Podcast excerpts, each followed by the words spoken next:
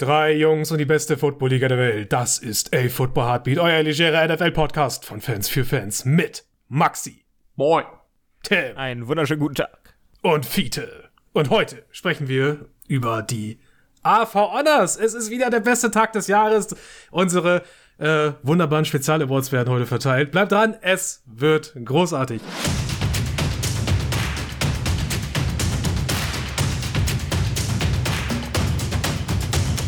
Wir haben jetzt eine Woche Sabbat. bevor wir dann nächste Woche. Award äh, Sabbat. Award Sabbat. Äh, bevor wir dann nächste Woche Super Bowl Preview machen können. Und äh, dann machen wir das doch einfach mal, wenn die äh, NFL natürlich die eigenen Honors macht, schon da die äh, Spieler-Nominierten rausgehauen hat für die jeweiligen äh, Awards.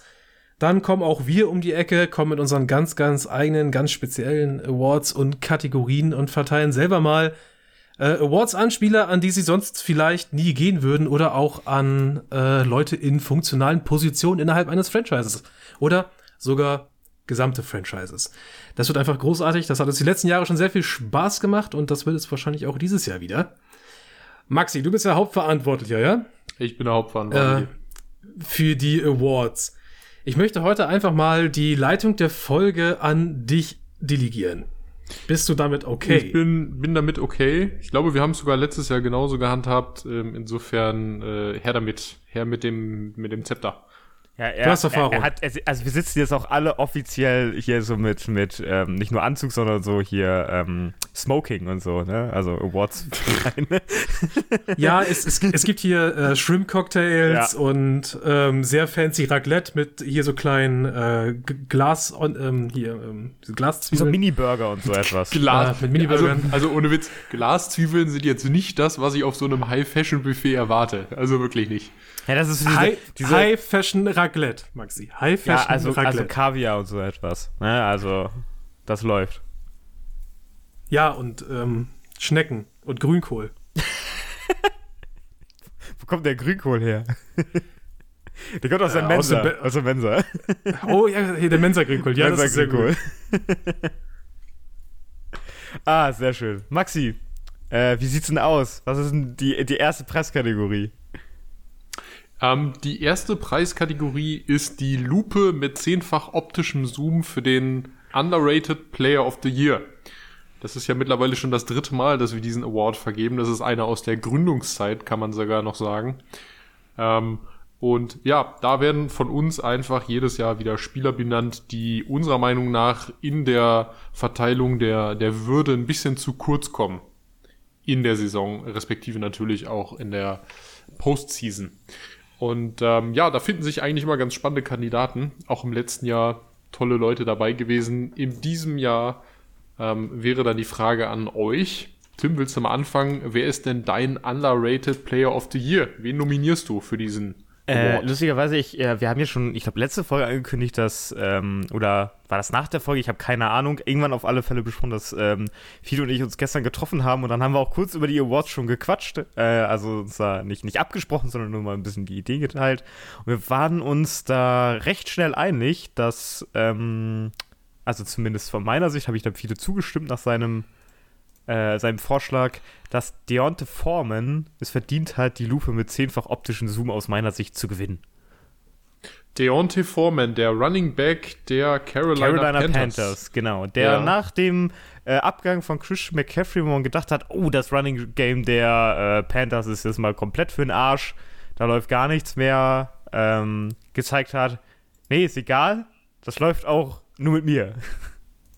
Mhm. Und auch eine ziemlich sehr, sehr gute zweite Saisonhälfte gespielt hat. Mhm, okay. Fiete, wen möchtest du nominieren für den Award? Äh, ich habe tatsächlich, Tim, jetzt hast du es natürlich so schön aufgedröselt. Ah, hast du äh, jemand anders jetzt genommen? Ah, äh, ich habe tatsächlich noch jemanden. Ich habe tatsächlich noch jemanden gefunden. Äh, ich möchte über zwei Leute kurz sprechen, die es um eine engere Auswahl dann geschafft haben und dann natürlich noch mal über meinen Nominierten äh, etwas länger ich habe mich für zwei äh, Halfbacks entschieden, mhm. die es bei mir in die engere Auswahl geschafft haben, also wie bei Tim auch. Das sind einmal äh, AJ Dillon gewesen von den ja. äh, mhm. Packers und J.K. Dobbins von den Baltimore Ravens. Okay. Ähm, auch wieder Halfbacks. Interessante Wahl. Ähm, ich möchte mich da an der Stelle gleich anschließen mit einem Halfback. bei Ey, mir ist Running Backs kommen bei ja. uns, äh, also Halfbacks kommen bei uns eigentlich in der Regel nicht gut weg in den vielen Fällen. Äh, aber bei diesem Award scheint es eigentlich zu sein, dass da, ja. dass da mal ein bisschen was geguckt werden kann. Also bei mir haben es auch tatsächlich zwei geschafft. Einer ist ein Halfback, einer nicht. Ähm, der, der Nicht-Halfback, der es dann am Ende nicht geschafft hat, ist Dallas Goddard gewesen. Ähm, wäre er nicht verletzt gewesen, glaube ich, auch eindeutig mehr Chancen auf eine Pro Bowl-Nominierung gehabt. Im Endeffekt läuft er immer ein bisschen unterm Radar unter diesen Top Tight Ends, deshalb habe ich mir gedacht, ach Mensch, komm, trägt aber doch mächtig zum Teamerfolg bei. Aber geschafft hat es bei mir äh, die Red Zone Waffe äh, dieses Jahr und das ist äh, für mich Jamal Williams gewesen, Running Back der Detroit Lions. Den haben wir tatsächlich. Haben, also ich haben muss, gleich, ich muss übrigens, ja. Äh, ich muss da gleich noch meinen Case machen für denjenigen, den ich nominieren möchte. Ja. äh, Jamal Williams haben wir tatsächlich disqualifiziert in unserer Vorauswahl. Ja, weil, weil wir finden, Woche. dass er nicht underrated ist, sondern da war, da ist sich jeder bewusst, hey Mann, der ist ziemlich guter Boy. Ja, ich, ich weiß nicht, ich habe aufgrund der, der Ergebnisse der letzten Seasons und wie man ihn bisher eingesetzt hat, eigentlich eher gedacht, na komm, das ist jetzt vielleicht One-Hit-Wonder, der kriegt jetzt irgendwo so einen saftigen Dreijahresvertrag und könnte am Ende dann doch wieder enttäuschen. Ähm, aber ich möchte ihm, möchte ihm an der Stelle ein bisschen die Stange halten. Also Jamal Williams für mich auf jeden Fall das, was Ezekiel Elliott, glaube ich, gerne wäre. Äh, diese, diese Kurzdistanz und dann Red Zone äh, und Abfahrt und dann auch sein Geld wert sein in dem Endeffekt. Ähm, ja, deshalb unglaubliche Saison gespielt. Äh, ich kann aber tatsächlich auch ähm, Deontay Foreman verstehen. Also ich meine, step mal in eine Rolle und dir fehlt auf einmal Christian McCaffrey. Also du hast auch, du hast auch an die an die 1000 Yard dran gekratzt, ist er und sowas, ein Average von ja. 4,5. Man äh, muss überlegen, was da, eine, was da für eine Lücke hinterlassen wurde, auch ja. in diesem, diesem Regiment da von den, von den Panthers. Also Foreman verstehe ich. Ähm, J.K. Dobbins, pff, verletzungsbedingt ja, lass mich, mal Pech. Ja, hau raus. Ja, lass mich, Komm. ja genau, lass mich aussuchen, weil Jacob Dobbins ist letzten Endes mal Nominierter für die äh, Lupe mit zehnfach optischem Zoom. Mhm. Äh, denn er hat ja die gesamte letzte Saison verpasst mit einem äh, ACL, mit einem gerissenen Kreuzband. Er kam schleppend in die Saison wieder rein, hat gespielt und dann hat er festgestellt, oh, wir müssen da nochmal ans Knie ran. Er ist auf Injury Reserve gelandet, weil da halt noch wieder sich äh, Narbengewebe gebildet hat, oh. das ihn da gestört hat, das musste raus. Aber als er dann ja wiederkam, ja, top gespielt, ja. Äh, danach war er plötzlich wieder äh, eine richtige, richtige Abrissbirne. Ja? Mhm. Also für so den, äh, den fürs letzte Saisondrittel, ja, der hat nur 92 Carries gemacht, äh, mit PFF-Zahlen, damit ist er sieb Nummer 47 von den Running Backs. 520 Yards, äh, zwei Touchdowns, aber ein Average. Klar, wenn man weniger Carries hat, dann verzerrt sich natürlich so ein Average manchmal. Aber nichtsdestotrotz, man hat es ja auch gesehen. Average äh, per Carry von 5,7 Yards, das ist tight second in der NFL. Mhm. Ähm, und dazu halt noch ein kleines bisschen Receiving. Gut, 8 Targets, 7 Receptions für 42 Yards und ein Touchdown dazu.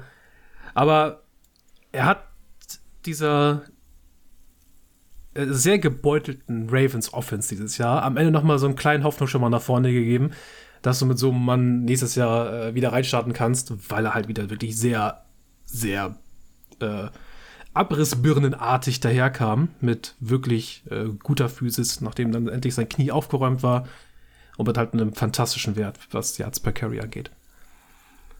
Ja, besonders 5-7, also selbst wenn du dann so realistisch Zahlen machst, scheint er ja trotzdem so an die 5 zu kratzen, wenn man so ein bisschen was wegnimmt. Ne? Also es klingt jetzt so ein bisschen mhm. blöd, aber man, man kann das so ein bisschen runterrechnen, wenn man das mit mehr äh, Attempts ähm, drauf, drauf packt. Also ich denke schon, dass es da äh, kleine Gräfe, besonders auch in der letzten Saisonhälfte, also in diesen letzten Spielen da kurz vor, äh, wo es für die Ravens ja auch nochmal um die, um die Playoffs ging und so etwas, äh, dass da, da hat er auch richtig abgeliefert. Mhm. Ja, ich bin, bin tatsächlich mit, mit allen irgendwie auch so ein bisschen cool, muss ich sagen. Also das ist jetzt tatsächlich was, wo wir uns gemeinschaftlich äh, auf, auf einen der, der Halfbacks versteifen müssen.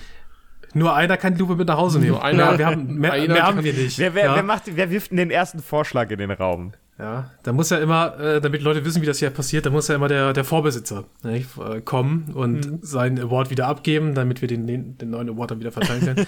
äh, wir haben nicht die finanziellen Mittel, um jedes Jahr eine neue äh, Lupe zu kaufen, geschweige denn jedes Jahr einen neuen Porzellangerhard zu kaufen oder goldene Spucknäpfe. Das heißt, ähm, die, die melden sich alle einmal bei mir an und bringen dann hier äh, nach Norddeutschland ihren Award zurück. Das sind immer sehr tolle Momente. Wir, manchmal quatschen wir auch ein Fam bisschen. Familienfoto und sowas, ne? Familienfoto, Bar oder so. Ist, immer, ist immer ganz nett. äh, ich ich, ich äh, unterstütze den J.K. Dobbins-Antrag. Ähm, ich würde damit konform gehen in der vagen Hoffnung, dass es vielleicht in der nächsten Saison ein bisschen besser Ja, gesundheitlich ein gehen Future. Future Award mit.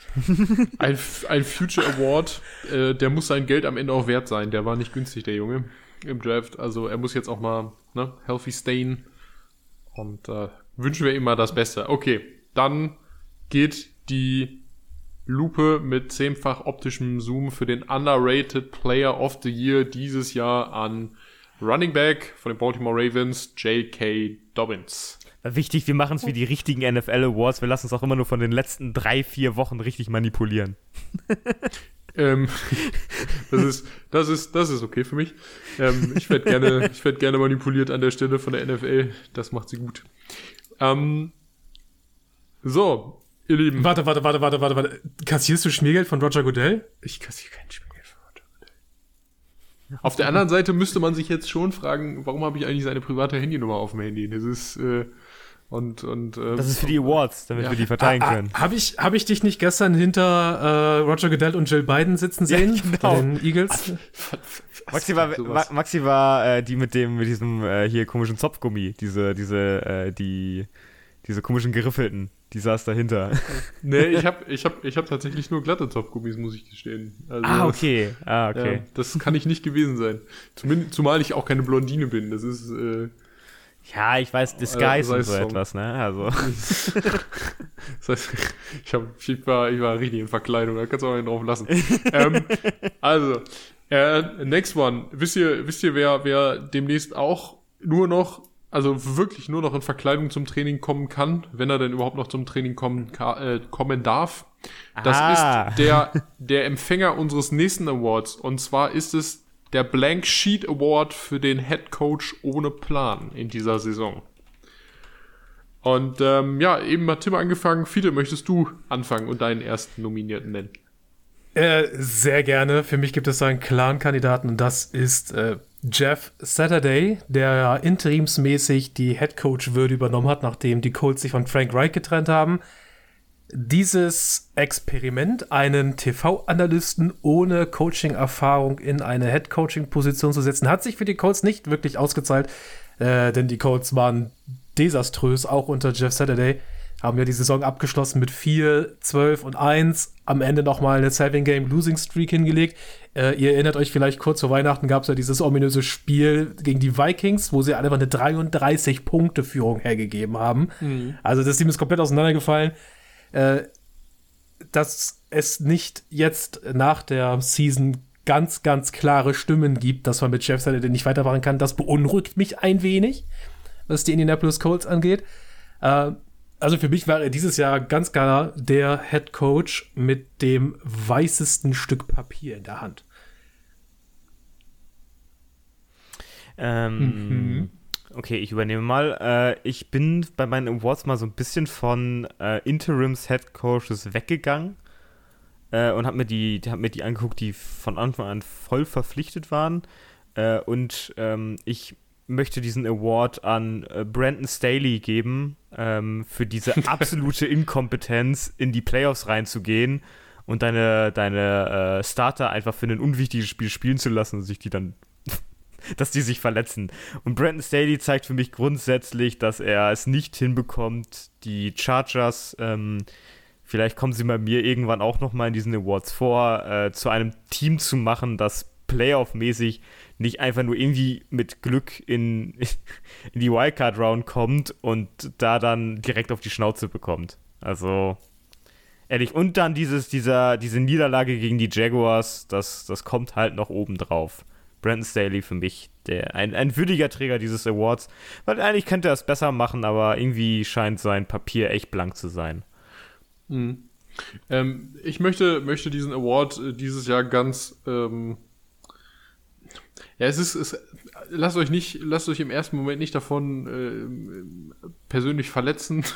ähm, ich möchte das jemandem geben, der schon mehrfach den Coach of the Year Award der NFL gewonnen hat. Oh, ich hat. weiß, was jetzt kommt. Ja, ja ich, ich habe so Argumente, warum das, warum das nicht sein kann. Ich möchte dieses Jahr den Blank Sheet Head Coach äh, ohne Plan of the Year Award an Bill Belichick geben. Ähm, einerseits dafür, dass er es äh, seit Jahren nicht hinbekommt, äh, seine Koordinatorposition richtig zu besetzen, zumal er ja auch als General Manager dieses Teams agiert. Ähm, also er ist, er ist sowas wie der, der, Hand, ähm, der, der Handlungsbevollmächtigte dieses Teams, äh, der, der schalten und walten kann wie Gott persönlich. Um, und er kriegt es einfach nicht hin. Er vertraut zwar Leuten, also seinen, seinen ehemaligen Vertrauten, die dann vielleicht aus anderen Positionen und anderen Teams wieder zurückgekehrt sind, aber er scheint es einfach nicht hinzukriegen, da Personallücken adäquat zu besetzen. Um, es hat diesem sehr jungen und sehr talentierten Team, ja gerade auch in der Defense, um, eigentlich viele Chancen genommen, trotz dieser eher mittelmäßigen Offensive in die Playoffs zu kommen. Weil sie zwischenzeitlich ja wirklich sehr gut aussahen gerade defensiv echt, ein, echt tolle junge Spieler da am, am Hacken haben.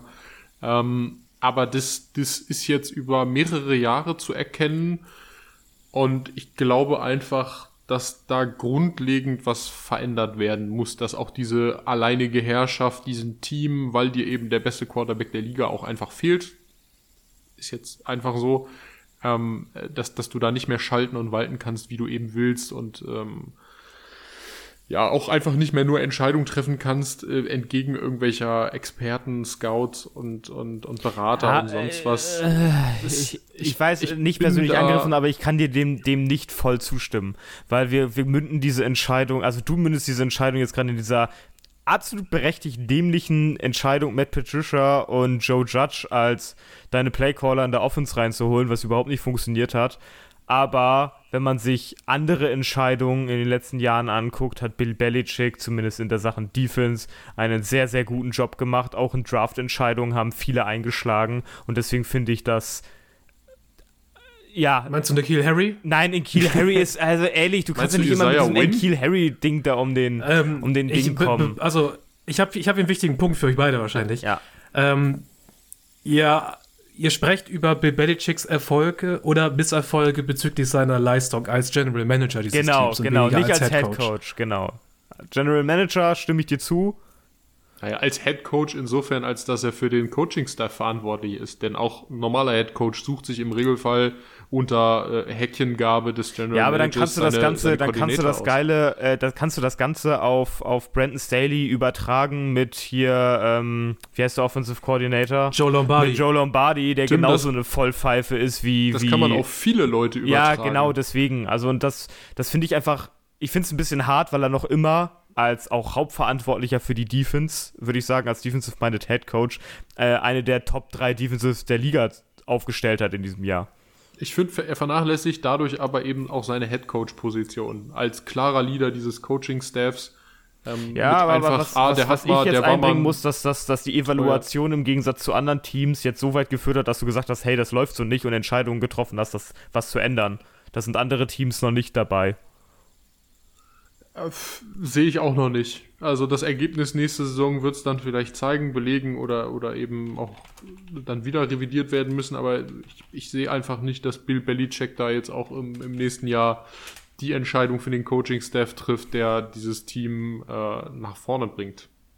Und da endlich mal aus dieser ähm, ja doch sehr, sehr aktiv gelebten Mittelmäßigkeit in einer ähm, nicht gerade schwachen Division, wie wir jetzt auch in dieser Saison gelernt haben, ähm, bestreiten muss. Also das ist, ich sehe, also ich fand diese, außerdem müssen wir davon, davon erstmal ausgehen, dass es auch um diese Saison vor allen Dingen ging, nicht darum, was jetzt für die nächste Saison geplant ist. Ähm, insofern, Fair. dass die, das ist für mich eindeutig ein Move gewesen, oder insgesamt war diese Saison so ein Move, der, der ihn dafür für mich nominiert hat. Wir müssen ihn ja als solches dann auch jetzt nicht äh, bepreisen, aber. Ähm, ja, ich finde äh, ich find einfach, dass, dass äh, so ein paar gute Sachen halt weggenommen werden. Also ohne Plan, also klar, diese Offensive-Entscheidung war nicht, nicht schlau, nicht intelligent, aber es waren viele Sachen auch mit Plan dabei in dieser Saison. Ja, aber eben nicht die auf der, die Offensive macht die Hälfte des Spiels aus und da war kein Plan, also gar kein Plan. So. Naja, äh, wie gesagt, das ist der Nominierte aus meiner Perspektive. Ähm, jetzt wäre die Frage, auf wen wollen wir uns denn verständigen? Wer kriegt denn am Ende diesen Blank Sheet Award? Wer hat einen compelling Case für seinen Nominee gemacht, sodass der Rest mit, auf, mit aufspringen möchte? Äh, ja, der, der Jeff Saturday-Move ist halt wirklich ähm, äußerst kritisch, weil der Typ halt wirklich wenig Ahnung gezeigt hat. Ja. Und auch so, ich, ich, weiß nicht, wie war das am Anfang mit, hat er nicht auch irgendwelche komischen Interviews gegeben und so etwas, da waren noch irgendwelche anderen Sachen und so. Irgendwas war da noch. An sowas könnte ich mich jetzt nicht erinnern, aber äh, hm. Also ich verstehe, ich verstehe auch den Brandon Staley-Ansatz, ganz klar. Das ist vor allen Dingen die, die Tatsache, dass es halt eben seit Jahren nicht reicht. Jetzt müssen wir auch sagen, das ist halt wieder nur für diese Saison. Aber es hat halt wieder schon eher wieder nicht gereicht nach diesen Jahren ohne Playoffs, jetzt in die Playoffs gekommen, aber da auch wieder scheitern, obwohl Nein, man. Ey, das ist, ist das nicht sein zweites Jahr jetzt gewesen? Äh, Brandon Staley's zweites Jahr? Ja. Hat er von Anthony Lynn direkt übernommen? Ja, ich meine, es ist sein zweites schon, Jahr jetzt ja, gewesen. sein zweites Jahr, genau. Ja, okay, ich dachte, der wäre jetzt im, im dritten Jahr gewesen mit Justin Herbert. Aber gut, ähm, ich bin mir, wie gesagt, nicht ganz sicher, ähm, ob, ob der auch noch langfristig eine Zukunft hat. Wenn die nächste Saison genauso aussieht, war es das auch wieder. Und dann hast du Justin Herberts kompletten Rookie-Vertrag ruiniert. So, darf also den ich teuer würd, Also ich würde würd, äh, Jeff Saturday ähm, unterstützen in der Hinsicht, dass ich über die Chargers vielleicht später nochmal rede. Oh, okay. Was ist, wenn ich jetzt sagen muss, ich unterstütze vielleicht Brandon Staley, damit ich nachher nochmal über die Colts reden kann? wo, kommen wir, wo kommen wir dann dahinter? Ah, ja, okay, du hast, du hast recht. Äh, also, ja, ich halt, ich, ja, also ich passe mich euch jetzt an. Also ich bin ja, mit beiden also, sehr konform. Wenn wir, wenn wir äh, nun Saturday als Interim-Set Coach vielleicht so ein bisschen nur in so eine Honorable ja, Mention nehmen. Ja, okay. Und, mhm. und, und, ihm, und ihm den Blank Sheet äh, für den Interim-Set Coach ohne Plan verleihen möchten. okay, ja. Äh, dann können wir gerne Brandon Staley auch für, für seine Änderung innerhalb seiner äh, eigenen Philosophie. Also er hat ja angefangen mit seinem sehr aggressiven Play-Calling äh, in seiner ersten Season, also was so Fourth-Down-Decisions und so weiter und so fort angeht. Davon ist er ja ein bisschen zurückgegangen. In-Game-Entscheidungen waren über dieses Jahr hinweg immer wieder fragwürdig. Die Sache mit seinen äh, Spielern kurz vor Playoff, äh, kurz vor den Playoffs, wo halt Playoff-Seeding fix war und eigentlich es nicht nötig gewesen wäre, irgendjemanden spielen zu lassen, der ansatzweise wichtig ist. Und diese natürlich sehr, sehr unfassbare Niederlage gegen die Jaguars in den Playoffs. Ähm, Brandon Staley bekommt von mir auch ein Vote. Okay, gut. Dann beschließen wir das ab hier. Brandon Staley. Ja, Brandon Staley, herzlichen Glückwunsch. Blank Sheet, Head Coach ohne Plan of the Year Award. Ich hoffe, er ähm, lernt daraus. Ja. Und die, die Chargers müssen nächste Saison einfach mal, mal rankommen. Also da muss mal was passieren. Das denke ich auch.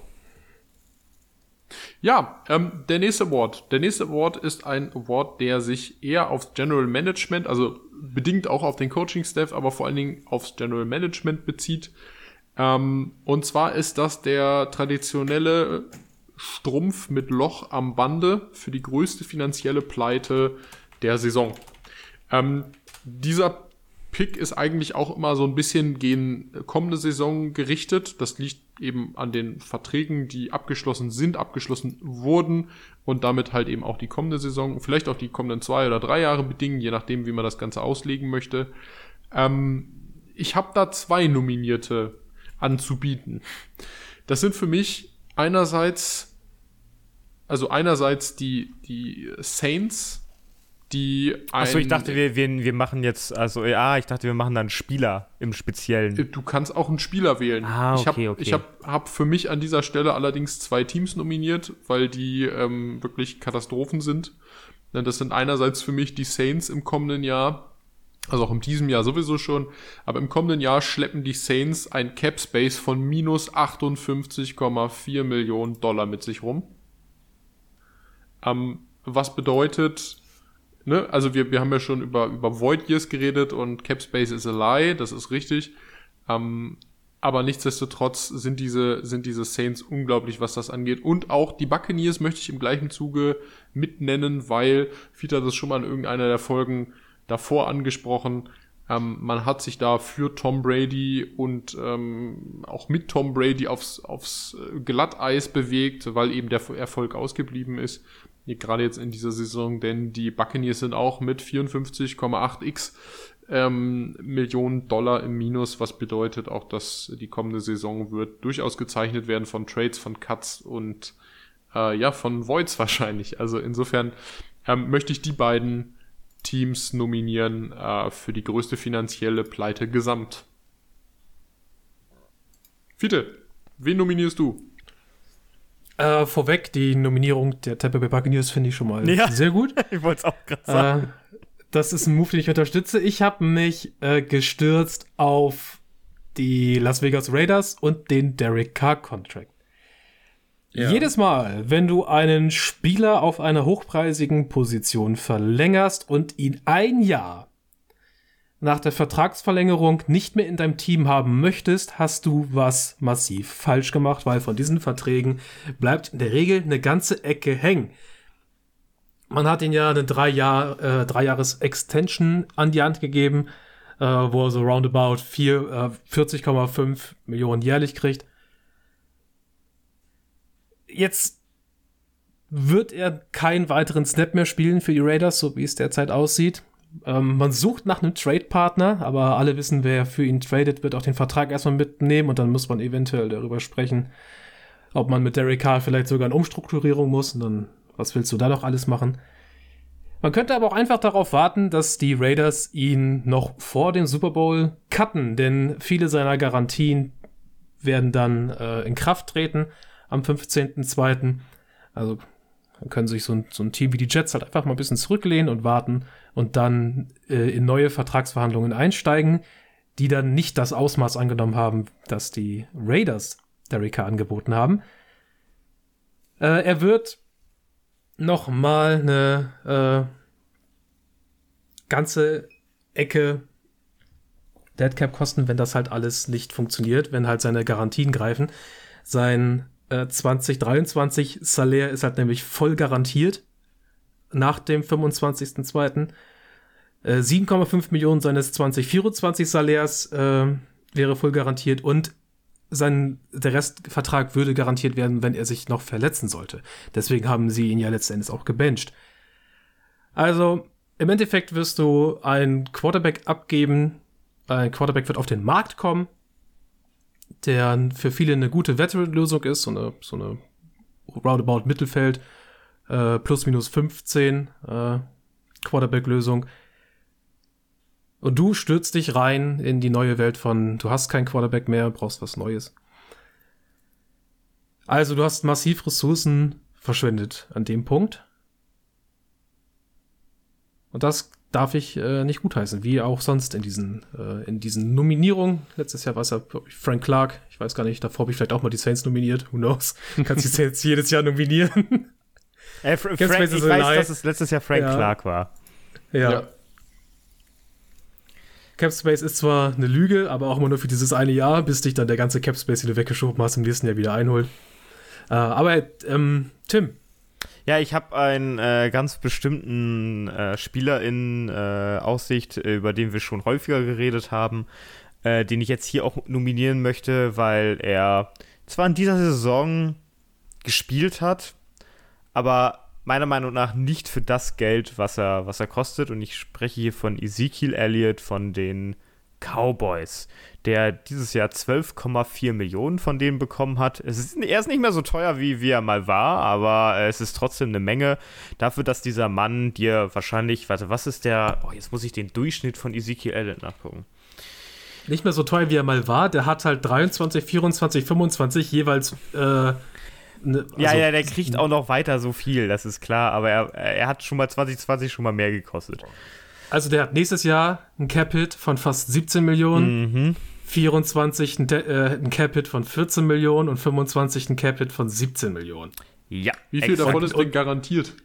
Nächstes Jahr wäre, äh, würde ein Dead Cap anfällen von fast 12 Millionen. Sein Base Salary 24 ein 20 Dead Cap von, Ja. von 6 und nochmal 1,72 Sein Base Salary 2025. 2025 sind 15,4 Millionen und 2026 16,6 Millionen. Ach, der wird immer teurer. Ich habe den Vertrag jetzt einmal anders falsch herum gelesen, habe mich gerade Mhm. in den Jahren versehen. Ähm, Dafür, dass der Mann in dieser Saison auf 876 Yards kommt mit einer Average von 3,8. Das ist nicht gut. Ähm, Ja, da, das ist, das ist, das, das Schlimme daran ist, ähm, jetzt auch einmal kurz, ähm, Tony Pollard, äh, mir tut deine Verletzung sehr, sehr leid. Äh, wirklich sehr, sehr leid, weil Tony Pollard war einfach der bessere Running Back in dem Team. Und Ezekiel Elliott, der Vertrag ist richtig Schrott. Also wirklich richtig Schrott. Sorry. Verstehe ich gar nicht. Das ist, das ist für mich, ah, wie du, wie du so jemandem so viel Geld geben kannst, keine Ahnung. Macht keinen Sinn. Da kommt so noch die ganze Geschichte mit rein, weil das halt auch eine sehr, also warum die jetzt erst kommen, diese Cap-Hits, von dem du sagtest, der war, ähm, da, wo du es vielleicht falsch im Kopf hattest, der Vertrag, die Vertragsverlängerung haben sie ja ziemlich früh unterschrieben. das heißt, dass die, die Verlängerung, erst, ja. die, die, die, die hittet mit ein bisschen Verzögerung, deswegen ist vielleicht das Bild auf seinen Vertrag so ein bisschen verzerrt. Aber äh, ich stimme damit voll überein, dass Ezekiel Elliott stand jetzt in seiner Karriere für einen glorifizierten Fullback viel zu viel Geld verdient.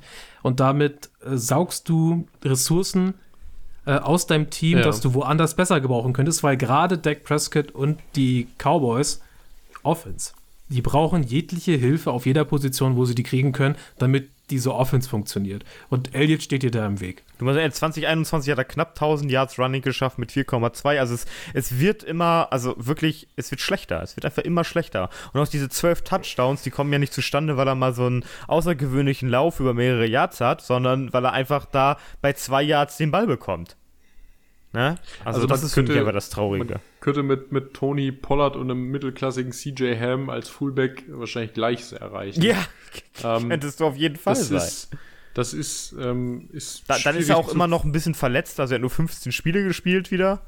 Ne? Ja, Der hat noch nie, noch nie in seiner Karriere eine Saison durchgespielt. Noch nicht ist einmal. halt schwierig, schwierig zu verkaufen, ähm, dass, dass der sein Geld wert ist, zumal wir sowieso ja immer mehr dahin kommen, dass Running Backs ähm, später gedraftet werden, keine dicken Folgeverträge mehr bekommen und so, und dass sich viele Teams das einfach sparen, weil sie merken, ey, wir können mit zwei Rotations-Running Backs, wenn wir nur so ein, so ein Top 10 äh, Running Back haben oder eher Top 15 Running Back, kriegen wir das mit zwei Rotations-Running Backs äh, besser oder ähnlich gut hin. Du, hast, du Beispiel musst vergleichen, Lions. Christian Ja. McCaffrey frisst jetzt 2023, 2024 und 2025 12 Millionen Cap Pro Jahr. pro Jahr. Ja. Aber ein Christian McCaffrey ist in dieser Offense sein Geld halt auch wert, weil Ja, er ja, andere ja, Sachen ge- macht. also als, als Vergleich, Ja. Ezekiel Elliott kriegt mehr. Der frisst mehr Cap. Mhm. Also nur so, nur so als Vergleich, ne? Also das ist, das ist ja einfach die Sache. Du, du hast da jetzt einen Running Back am, am Ding, der, dein, der sein Geld nicht wert ist, der wirklich, wie gesagt, ein besserer Fullback ist. In, in, in einigen Sachen. Also, das ist echt, das ist echt mal extrem scheiße. Für das, ohne Witz, für das Geld könntest du dir ähm, Juju Smith-Schuster einstellen, plus noch einen, einen mittelmäßigen Running Back dahinter stellen. Äh, da hättest du wahrscheinlich mehr von gehabt im Endeffekt. Oder noch einen Guard und einen mittelmäßigen Running Back. Da hättest du am Endeffekt mehr von gehabt als von Ezekiel Elliott. Das, das ist wahr. Ähm, es ist ein bisschen zu vergleichen mit diesem, mit, mit Frank Clark. Nicht was die Ausmaße angeht, aber was die Bedeutung eben für das Team angeht. Es reicht nicht, dass du immer in einer individuellen Statistik irgendwie ein bisschen glänzt, so wie Frank Clark in den Playoffs jetzt mal wichtig ist, äh, aber im Rest der Saison irgendwie gefühlt einschläfst und nur noch in der Rotation vorkommst. Oder Ezekiel Elliott, der eben nur, wie Tim eben ja schon zu Genüge erläutert hat, immer nur an einer, an einer äh, Ein-Yard-Linie dann seine letzten zwei Steps machen darf. Ähm, das sind Sachen, da muss man sich wirklich fragen. Ey, wenn ähm, du an der Zwei-Jahr-Linie mir den Touchdown machst, dann kriegst du für mir so ein bisschen über, äh, über äh, Standardgehalt. Sorry. Weil das kann, das kann wirklich fast jeder Arsch in ja. der NFL. Also in die Gut. zwei Yard in die Endzone laufen, ist ehrlich, das ist mehr O-Line-Arbeit als Running Back-Arbeit. Das, Ja. das, das Was- weiß ich, du wirfst dich einfach hinter deiner O-Line her. Also sorry, das, ey, ehrlich, ich sage dir, 70% der Fälle kriege ich auch irgendwie hin. Okay. Ähm, Ja, wenn das eine gute O-Line mit der 49ers O-Line oder sowas und, und, und die, die, die, die, die, der Cowboys O-Line ist ja nicht scheiße. Du spielst mit einem der besten Guards der Liga? Also bitte. Da kann ich auch mich hinterstellen und da in die, in die Endzone fallen. Tony Pollard könnte das auch einfach mitmachen, wenn Ja, wir mal ganz genau, Tony sind. Pollard könnte das ähm, mitmachen. äh, abgesehen jetzt davon, was glauben wir denn, was ist die größte finanzielle Pleite in diesem Jahr, wenn wir uns die Nominierten angucken? oh Gott, jetzt habe ich mich Ich verstanden. finde halt, ich finde halt, wir, wir reden über, über, ähm, Oh Gott. Das ist ja noch schlimmer. Ich habe gerade ich habe gerade den Dead Cap der Rams gesehen. In diesem und im da nächsten muss Jahr. erstmal, muss erst mal, da kommt ein neuer Nominee rein, oder was? Die haben, die haben in den, die und die Browns haben in den nächsten Jahren, also nicht nur 23, sondern auch 24 noch miese, obwohl der Cap Space ja kontinuierlich steigt. Es ist grausig. Ich habe das eben gesehen und dachte, oh Gott. Ja, also wenn wir jetzt schlimmer. über sowas wie Saints und Bucks reden, ich finde, das sind, sind berechtigt, also ich finde vor allen Dingen die Buccaneers äh, absolut berechtigt dafür, dass du wirklich, wenn wir jetzt mal so, so finanzielle Pleite nehmen, dass das Team nachhaltig geschädigt hast dafür, dass du eine Scheiß-Saison gespielt hast. Die, die Cowboys kriegen es ja zumindest auch irgendwie hin, eine halbwegs vernünftige Saison zu spielen. Also es Ja, hat, es, es greift, Ja. äh, es greift bei den Tampa Bay Buccaneers so ein bisschen meine Derek Carr Argumentation, Ja. wo du dich halt auch eigentlich darauf gest- eingestellt hattest, dass du da noch mal äh, längerfristig was erreichen könntest. Und halt, es hatte halt einen Ripple-Effekt. Dadurch, dass Tom Brady noch gehalten wurde, dass er verlängert hat, haben also andere nochmal zurückgekommen, also wurden hier und da nochmal Verträge gemacht. Äh, und jetzt will Tom Brady weg und, und hinterlässt da diesen Trümmerhaufen. Aber es ist quasi äh, das systemische Problem von dem, was ich vorhin über Derek Carr gesagt habe. Ich nehme da gerne die Tampa Bay Ja, Buccaneers. finde ich auch. Allein für diesen, also du hast ja auch Ryan Jansen dann noch diesen fetten Vertrag gegeben, der dann sich direkt verletzt hat, was natürlich bitter ist, aber halt vielleicht auch nicht so intelligent war, einem sehr, also einen vergleichsweise alten Guard nochmal einen so langen Vertrag zu geben. Das ist für mich auch ein bisschen komisch gewesen, warum der keinen Einjahresvertrag oder sowas bekommen hat. Wahrscheinlich, weil er es nicht wollte. Weil er weggegangen wäre, ziemlich sicher. Das ja, ja, genau, aber, aber, Oh Money. äh, Der war ja im Retirement. Der war im Retirement. das ist ja, rausgeholt. genau, du hast ihm aus dem Retirement rausgeholt und dann nochmal drei Jahre gegeben, wo du denkst so, hey, der ist jetzt schon irgendwie weg und der bleibt noch drei Jahre jetzt? Was ist, was ist der Plan? Ne, das finde ich halt so ein bisschen auch fragwürdig. Ja. Hm. Jo, Maxi, verkünde. Jo, ich, ich darf verkünden, ihr Lieben, Conclusio, den allseits beliebten Strumpf mit Loch am Bande, eine der größten Auszeichnungen, die es bei uns gibt, für die größte finanzielle Pleite geht in diesem Jahr an das Gesamtkonstrukt Tampa Bay Buccaneers aufgrund der, naja, missratenen äh, finanziellen Minusauswüchse, die wir da haben, aufgrund der äh, ja, vertraglichen Ausrichtung auf Tom Brady und seine, ja, eventuell ja auch auf seinen Abgang jetzt in der kommenden Saison. Das werden wir dann in der Offseason besprechen. Also es kann noch was folgen. Vielleicht kriegen sie dann im nächsten Jahr noch einen zusätzlichen Award dafür, wie dumm das alles gelaufen ist. Ähm, der nächste Award ist einer unserer beliebtesten Awards, auch bei unserer Zuhörerschaft. Es ist die Knarre mit Zehner Nuss. Ähm, sie ist äh, eigentlich, naja, die, die, die, die Lobpreisung für die beste kurzfristige Personalentscheidung eines Teams. Ja, ich, glaub, Und ich da- glaube, da müssen wir nicht lange diskutieren heute. Da müssen wir nicht lange diskutieren, weil wir, glaube ich, alle die gleiche Person oder das gleiche Team im Kopf haben. Tim, äh, du bist äh, in der Rotation wieder dran. Erzähl uns doch mal, wer ist da für uns am Ja, wir Start? hatten diese Saison vergleichsweise wenig kurzfristige Personalentscheidungen. Also, das ist mir so aufgefallen. Also, so, so relevante, ja. ja. wo wirklich nicht irgendwie, irgendwie was, äh, also was Größeres äh, getradet wurde äh, während der Saison und ähm, die einzige Person, die da wirklich einen äh, signifikanten Unterschied auch fürs Team gemacht hat und ihren Preis dann auch am Ende wert ist, ähm, ist Christian McCaffrey, der die 49ers den nochmal das i-Tüpfelchen aufgesetzt hat in dem, was ihnen so ein bisschen gefehlt hat und das Team wirklich auch nochmal auf die nächste Stufe gehoben hat. Und das für eine zweite Runde, glaube ich, zweite und vierte oder so etwas. Also irgendwas, irgendwie so war die Preiskategorie.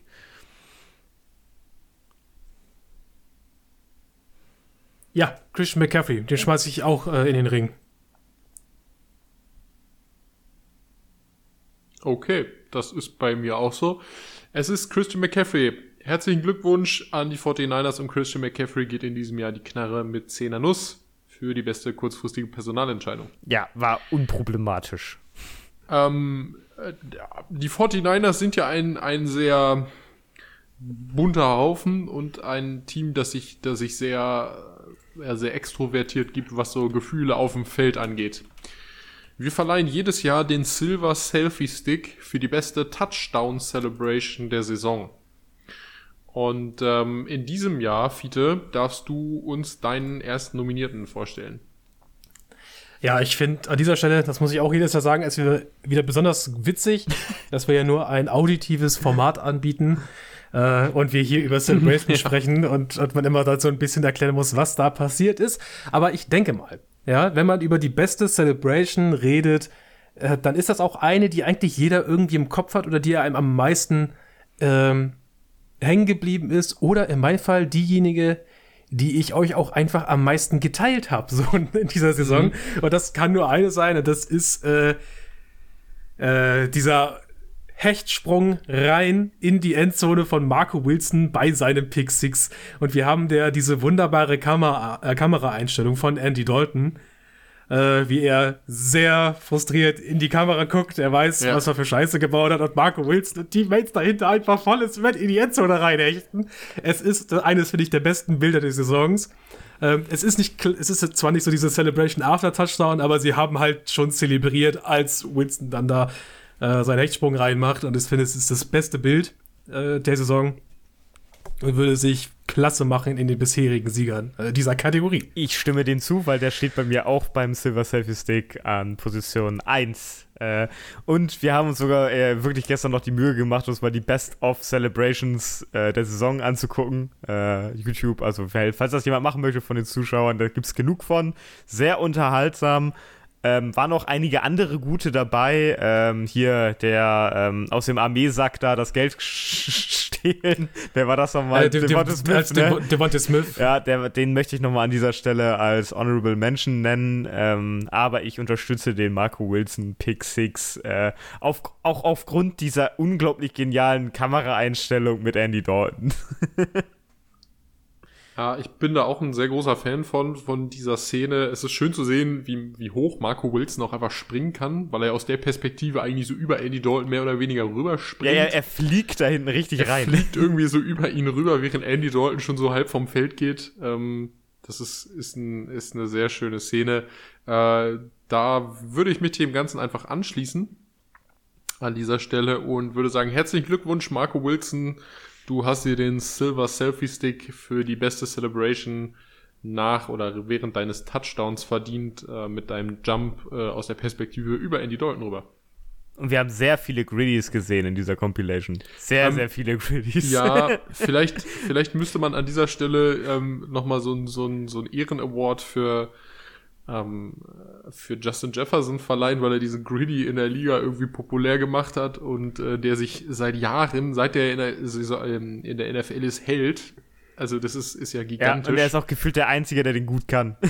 der, der Greedy sieht bei den meisten Leuten echt bescheiß, also wirklich beschissen aus. Gerade, gerade wenn die, wenn die, ähm, wenn die Defensive-Leute den machen, also die, die schwereren Jungs, die Liner, äh, das sind häufig Moves, wo du denkst, meine Güte, das solltest du vielleicht nicht tun. Lass deine Bandscheiben heile, deine Kniegelenke.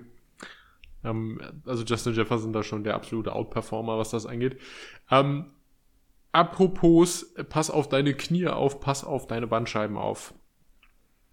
Ähm, wir haben in diesem Jahr eine neue, einen neuen Award und das ist äh, der Season Pass, also sprich das Jahresabo für Pferdesalbe Gold für die beste Performance mit, äh, mit respektive trotz Verletzung eines aktiven Spielers.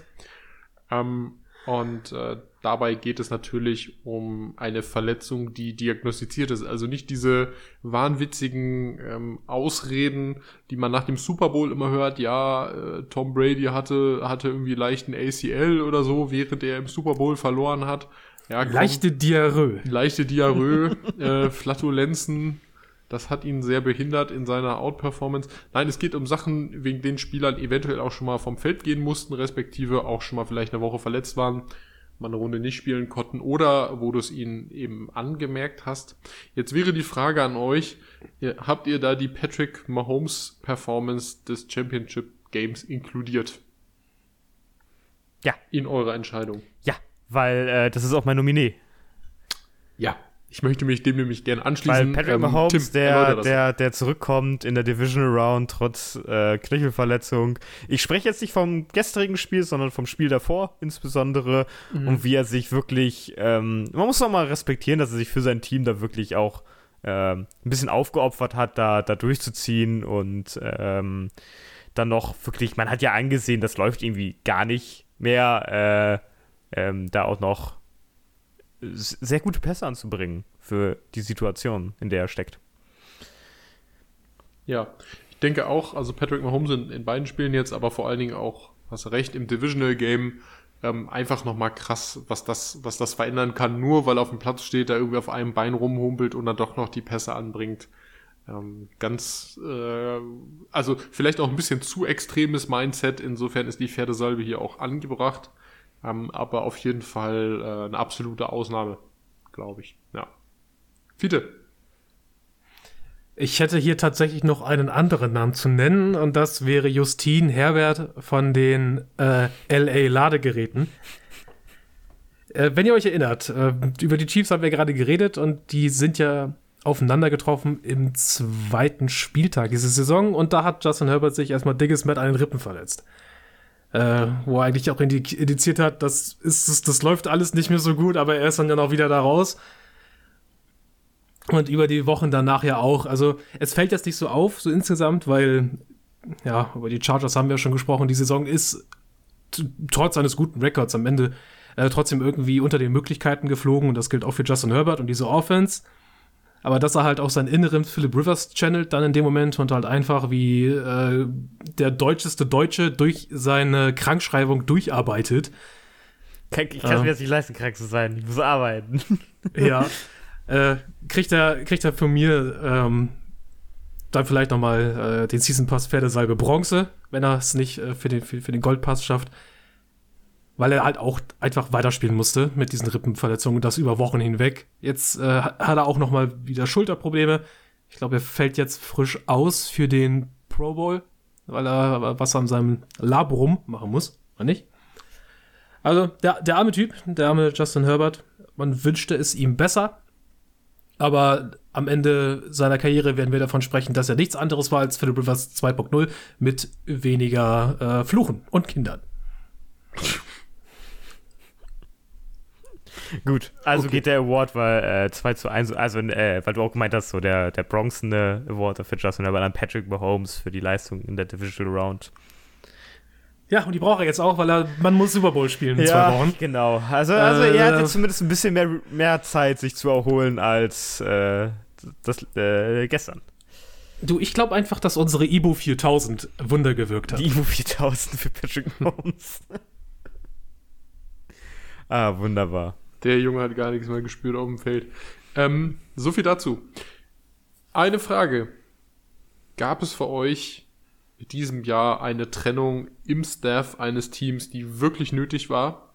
Denn an dieses Team, respektive an diese Person, wird dann der Nicer Dicer Slicer für die Trennung des Jahres vergeben.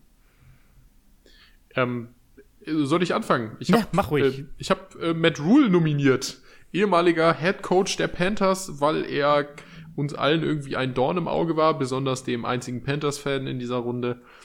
Ähm, vielleicht sogar dem einzigen Panthers-Fan in Deutschland, wir wissen es nicht. Ähm, aber letztendlich ist Matt Rules Rausschmiss, glaube ich, das Wichtigste gewesen, was wir, was wir auf den Coaching-Positionen in diesem Jahr äh, haben konnten. Handcuts. Ja, ich habe hab Matt Rule so ein bisschen rausgenommen, weil er letztes Jahr schon einen Award von uns bekommen hat und ähm, hinsichtlich seiner Leistung möchte ich ihm nicht noch mehr Awards geben, auch keine Schmäh-Awards. Ähm, deswegen nominiere ich an der Stelle Cliff Kingsbury. Ähm, oh, ja, auch gut, dafür, ja. dafür, dass äh, die Arizona Cardinals endlich vielleicht frei sind und mal ein bisschen Flügge werden können. Das ist sehr spannend. Äh, Ich habe hier letztendlich noch mal die Trennung vom Matt Patricia Joe Judge äh, Tandem mit aufgenommen. Ah, ja, okay, ja. Mhm. Alle legit als ja, Panthers-Fan, Supporter, irgendwas. Äh, ich bin froh, dass ich nicht mehr bei Matt Rule renten muss. Also, dass das Ganze endlich ein Ende hat. Das Team hat ja noch mal einen gewaltigen Sprung nach vorne gemacht ohne Matt Rule. Also, da sieht man mal vielleicht, wie sehr er, äh, wie, wie sehr ein Head Coach halt sein, sein Team untergezogen hat. Cliff Kingsbury werfen wir seit Ewigkeiten gerade mangelnde Innovation vor äh, in seiner Offense. Etwas verwirrendes Playcalling und dass einfach viel in dieser Offense immer auf den Schultern von Kyler Murray hing und er das Ganze irgendwo getragen hat. Und über Matt Patricia und Joe Judge haben wir schon geredet. ja, und die, die Vollkatastrophe, die dieses äh, äh, hier de, de facto Offensive Coordinator Duo gewesen ist, ja, ähm, ich fand aber, was du gerade schön gesagt hast, ähm, bei Matt Rule haben wir auch aktiv gesehen, dass das Team besser geworden ist, nachdem er weg war. Äh, das macht ihn für mich gerade zum idealen Nomin äh, also idealen Gewinner dieses Award Awards, weil es ging ja darum, ähm, zu sagen, wo das wirklich nötig war und das scheint ja wirklich nötig gewesen zu sein, weil danach hat sich ja schon Sachen verbessert. Das wissen wir jetzt bei Cliff Kingsbury und ähm, dem, dem Patriots-Duo natürlich nicht. Ähm, Mal gucken, wie das nächstes Jahr bei den Cardinals läuft. Das wird spannend. Äh, bei den Patriots gehe ich aber auch davon aus, dass es besser laufen wird. Aber Matt Rule, da haben wir schon einen, einen Proof, dass es gut war, diesen Cut zu machen. Gut. Matt Rule, hier hast du deinen Nicer Dicer Slicer für den Cut des Jahres im Staff der Carolina Panthers. Uh, ja. genau. So freuen sich die Panthers-Fans in Deutschland. Applaus. Die Frage. Äh, Matt Rule war ja jetzt für schlechte Entscheidungen bekannt. Über die Jahre hinweg, denn der war ja nicht nur eine Saison bei den Panthers. Jetzt gibt es immer wieder Teams, die ihre Spieler oder sagen wir mal auch gerade ihre Talente, also sprich die, die Vorzeigespieler des Teams und äh, ob jetzt finanziell durch die günstigen Rookie-Verträge oder eben auch physisch verheizen. Im Sinne von, ähm, man macht diesen Spieler eben zum, ja, entweder zum Rambock, zum Haubock oder eben ähm, man nutzt nicht das, was man dann da an, an günstiger Chance eben mit diesem Talent hat. Ähm, und in diesem Jahr verleihen wir 50 Milliliter Anti-Aging Q10 Creme an das Team, das seine Talente oder sein eines vielleicht ganz großes Talent am meisten und gleichzeitig ohne Erfolg verheizt. Tim, Dein Nominierter bitte. Äh, ich habe über zwei Teams nachgedacht und mich äh, schließlich für eins entschieden. Ich werfe die äh, LA Chargers in den Raum dafür, dass dieser Justin Herbert Rookie-Vertrag sehr hart gerade verheizt wird und auch das Talent, was sich in der Free Agency und im Draft zum Teil herangeholt wurde, äh, auch sehr missbraucht wird in diesem Team. Ja. Das zweite Team, über das ich nachgedacht habe, war auch die Cardinals, aber da haben wir so ein bisschen die individuellen Leute gefehlt, neben Kyler Murray. Das war bei den Chargers dann doch ein bisschen noch extremer, wer da alles auf dem Feld steht und eigentlich, eigentlich nominell sehr gute Leistung bringen sollte. Ja, da bin ich grundsätzlich mit allen cool. Ähm, ich würde, würde an, an dieser Stelle auch noch die Dolphins mit in einen Topf schmeißen das mag jetzt vielleicht nicht unbedingt. Ähm, ah, die hatten aber auch Pech mit diesem Tour, Tour Concussions genau, und so etwas, die hatten ne? Auch Pech, aber wenn wir jetzt an die, die letzten Jahre auch einfach denken, also es, es zieht ja es so ein bisschen um rote Jahr. Linie. Es um dieses Jahr. Ja, in diesem Jahr schmeißt man einen Tour mit einer, also mit einer nicht richtig ausgehaltenen Concussion nochmal rein und er fängt sich gleich die nächste. Also der Junge hat, wenn wir Pech haben, äh, das, was Aaron Hernandez vor Jahren schon hatte bei den Patriots. Und das ist tatsächlich, äh, ja, da, da, da wird die, die Eiweißmasse so hart durchgerüttelt, dass er am Ende vielleicht sich selbst auch noch ein bisschen reduziert. Ähm, sprich, bleibende Gehirnschäden sind eventuell die Folge von eben genau solchen Dingern. Und das kannst du mit deinem jungen Quarterback nicht, also das kannst du auch mit einem alten nicht machen, aber du kannst es nicht einfach mit deinem, mit deinem vermeintlichen Star Quarterback nicht machen. Du kannst nicht auf Kosten der Gesundheit, nur weil du jetzt gerade mit der Brechstange irgendwie da äh, weiter anknüpfen willst an deinen bisherigen Erfolg in der Saison, kannst du die nicht verheizen. Du opferst da, also spielst ja wirklich mit dem Leben und mit der Gesundheit von deinen Jungs. Klar wollen die dann auch wieder rein nach einer Concussion, klar wollen die weiterspielen, zeigen, was sie können, ja, sehe ich. Aber da muss ja auch irgendein Teamarzt rüber gucken und sagen, ja, okay, lass den mal spielen, wird schon schief gehen. So. Und die, die, die, die Langfristigkeit, in der Tour jetzt ja auch beispielsweise auch eben ausgefallen ist, oder immer noch ausfällt, zeigt ja eben auch, irgendwas ist da vielleicht im medizinischen Staff auch nicht ganz rund gelaufen. Respektive irgendwas hat man, irgendwelche Signale hat man da vielleicht ignoriert oder auch einfach nicht wahrgenommen. Ähm, ich finde aber deine beiden Nominierungen, äh, die Verheizung der beiden Quarterbacks Herbert und äh, Murray auch sehr gut. Äh, gerade auch in der Retrospektive, auch wieder in Bezug auf die letzten Jahre. Ich weiß, es geht um dieses Jahr, aber ähm, es ist auch immer wieder schön zu sehen, wie sich das so, so äh, hält. Also die Linie dieses Verheizens wird irgendwie beibehalten in diesen Teams. Fiete, wen hast du nominiert? Äh, für mich gab es da am Ende nur eine Option, wobei ich nochmal sagen muss, Maxi, dass du es da wirklich sehr wörtlich genommen hast, äh, mit den Dolphins und Tour und dem Verheizen. ja. So schlimm es auch ist. Ich habe nominiert ein Team aus dem Nordosten der Vereinigten Staaten, ein Team aus New York, das sich ein Stadion teilt mit einem anderen Team aus New York und die Rede ist natürlich von den Jets. die Jets waren dieses Jahr ein äh, auf so vielen Positionen unfassbar talentiertes Team mit einer äh, auch Top 5 Defense, die viel tragen konnte in diesem Team und du warst eigentlich nur einen Quarterback entfernt davon, Playoffs zu spielen, wie ich denke. Und dass das am Ende nicht der Fall war und du damit halt ein Jahr von einem Team verschenkst, das halt wirklich einen Shot gehabt hätte, ist es dann für mich, dass ich sagen muss, schade um dieses Jahr für die Jets, schade um, äh, Robert Salah und die Jets-Fans. Sie hätten Besseres verdient, aber ähm, du kriegst nichts Besseres, wenn halt ja, deine Quarterback-Optionen Zach Wilson, Joe Flecke und Mike White sind. Und ja, verheizt bei Not a Starting Quarterback in Roster. Viele, absolut, auch die Jets ähm, aktuell cap-technisch nicht so gut dabei. Wir haben sie dieses Jahr, respektive jetzt in der Saison, bei auch in einem, in einem Minus von 2,6 Millionen. Das ist noch kein Drama. Aber wir müssen halt davon ausgehen, dass die entweder um neuen Quarterback bemüht sein werden oder müssen. Sind ja auch Teams dabei, ähm, du hast es vorhin angesprochen, bei Derek Carr, die da durchaus mal luren und mal gucken, ey, kann man da vielleicht nochmal einen, einen Veteran reinholen. Ähm, und da schlagen halt irgendwann auch ein paar Rookie-Verträge auf den Leim, die dann verlängert werden müssen. Ein Beispiel hierfür ist zum Beispiel Quinnen Williams. Ähm, und ich denke, dass da nicht nur, nicht nur, du hast es eben schon genug aufgedröselt, aber da wird halt das gesamte Team verheizt. Und gerade, gerade in, in dieser unglaublich guten Position, in der sich die Jets eigentlich befunden haben, auch mit der, du hast die Defense eben herausgekommen, aber auch mit der Offense, sie haben tolles junges Running Back Talent gedraftet, Brees Hall in der zweiten Runde, dürfte es ja leider, leider Saison, äh, Saison auskassieren musste durch eine Verletzung am Knie. Ähm, aber eben auch mit Garrett Wilson tollen Receiver. Die O-Line war relativ stabil, ähm, bis auf äh, Mackay Beckton. Ähm, das sind, ich finde, dieses Gesamtkonstrukt Jets ist eigentlich so schade.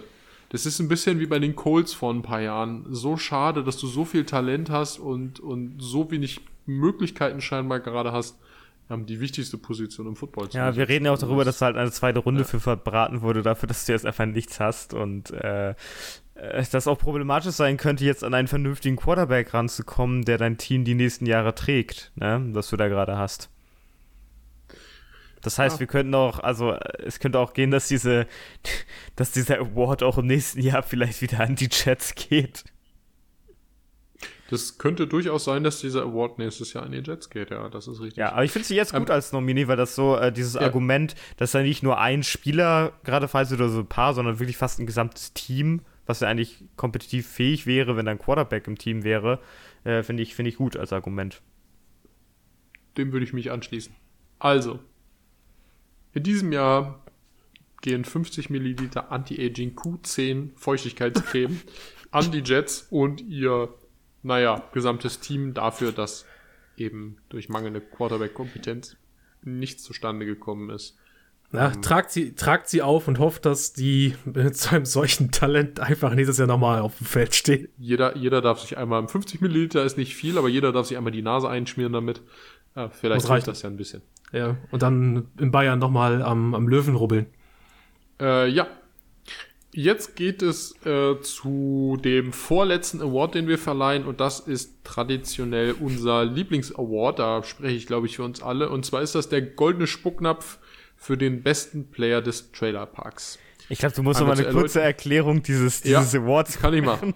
Einmal, einmal zur Erläuterung. Der Trailerpark ist seit der Gründung dieses Podcastes vor einigen Jahren äh, so etwas wie ein Running Gag für die Spieler, die unserer Meinung nach phänotypisch am meisten aussehen wie amerikanische Rednecks. Sprich, siehst du aus wie ein Redneck, wirst du klassifiziert äh, als eben solcher und darf sich dann im Trailerpark wiederfinden. Äh, der Hohn und Spott hat ein bisschen nachgelassen in dieser Saison, hatte ich das Gefühl, was vielleicht unter anderem auch damit zusammenhängt, dass die Rednecks, die wir immer so beobachten, eigentlich ziemlich gut sind. Ähm, und in diesem Jahr ist für mich der beste Redneck des, Pla äh, des Trailerparks und deshalb auch der mein Nominee für den goldenen Spucknapf. Ähm, Jason Kelsey, der Center von den Philadelphia Eagles. Ja, ich schließe Ähm, mich da an. Ich schließe ja, mich da an, weil er eine Top-Saison spielt. Ja. Im letzten, im letzten Jahr war es, glaube ich, noch sein Bruder Travis, der ja auch in diesem Jahr wieder eine Bombensaison, auch First Team All-Pro spielt, gar keine Frage. Aber Travis Kelsey spielt vielleicht gerade die Saison seines Lebens. Äh, es Jason ist meinst du? Jason Kelsey. Äh. Entschuldigung, ja. Äh, Travis auch, aber äh, Jason, Jason Kelsey spielt tatsächlich die Saison seines Lebens. Äh, der ist der, der Eckpfeiler dieser Offensive Line. Ähm, unglaubliches Talent, auch noch in dem hohen Alter, das er ja mittlerweile schon hatte, geht ja auch hart auf die Mitte 30 zu. Der ist 35. Ist 35, ja, siehst du wohl, dann ist er sogar schon Mitte 30. Äh, knallharter Typ, äh, so gut wie nicht verletzt und äh, Der hat eine absolute- 88,9 bei Bank. PFF. Das ist so krank. eine 88,9 Ja, bei nur, PFF. nur, nur einer ist besser, laut PFF. und wer ist das? Äh, Creed Humphrey von den Kansas Creed Humphrey, der Mit nur, dann Second Team, 89,9, also einen Punkt besser. Der nur Second Team All-Pro geworden ist, macht aber nichts. Äh, Jason, Jason Kelsey an dieser Stelle für uns zumindest der beste Center der Liga. Fiete, wen hast du nominiert? Ich möchte noch eine Honorable Mention geben. okay, bitte. Äh, für jemanden, der es auch in den Pro Bowl geschafft hat und eigentlich eine sehr gute Saison gespielt hat, so ein bisschen unterm Radar auch, nämlich äh, jemanden, der vielleicht auch noch nicht so erwähnt wurde in Sachen Trailerpark, aber Tommy Townsend ist auch so ein Trailerpark-Boy und der hat auch eine sehr gute Saison als Putter gespielt von den Kansas City Chiefs. Das hat er in der Tat. Dem kann man nicht widersprechen. Fiete, ist es bei dir auch Tommy geworden? Nee, bei mir Nein, ist es Jason ich- Kelsey geworden, aber Tommy, Tommy als, als äh, nette Randbemerkung. Ja, es, es ist ein Award, den wir einstimmig verteilen können, denn ich habe auch Jason Kelsey als den besten Spieler des Trailerparks dieses Jahr nominiert. Die Gründe habt ihr alle gerade schon aufgezählt. Ähm, man, man hat ja schon seinen, seinen Nachfolger gedraftet. Eigentlich. Und äh, für den brauchst du jetzt nicht mehr, vor allem weil er sich auch verletzt hat. Äh, jetzt direkt im, im Spiel ja, gegen die, sein, die sein 49ers ersten mit, mit, Snap einem, oder sowas. mit, mit, mit einem Snap. Ähm, kann ein bisschen leid tun. Aber Ja. Äh, Ähm, jetzt haben wir dieses geile Brüderduell im Super Bowl, darauf freue ich mich schon. Schon als kleiner Teaser für die Preview nächste Woche. Äh, Mama Kelsey, äh, ich glaube, sie heißt Donna mit Vornamen, die kann richtig schön mit ihren, ihren, äh, ihrem Doppel-Jersey da auf, dem- auf der Bühne Mhm. setzen und kann Ja. sich egal wie freuen. Randbemerkung. Ey, vielleicht, äh, ja. Vielleicht machen die beiden ja noch einen Podcast zusammen da dann. Äh, die Kelsey-Brüder machen ja New Heights, ein Podcast, sehr unterhaltsam. Äh, schöne Insights von den beiden. Ich wollte noch mal den Name-Drop machen. Cam Jürgens, der, der Backup-Center, der sich Ah, ja, verletzt mhm. hatte im Spiel. Manch- Manchmal, manchmal vergisst man einfach mal, äh, auch einen Namen rauszulassen. Damit die Leute auch da draußen wissen, über wen man da spricht. Aber ja, äh, es ist, es Kel Kelsey und Kelsey stehen jeweils auf der äh, offensiven Seite auf dem Feld im Super Bowl.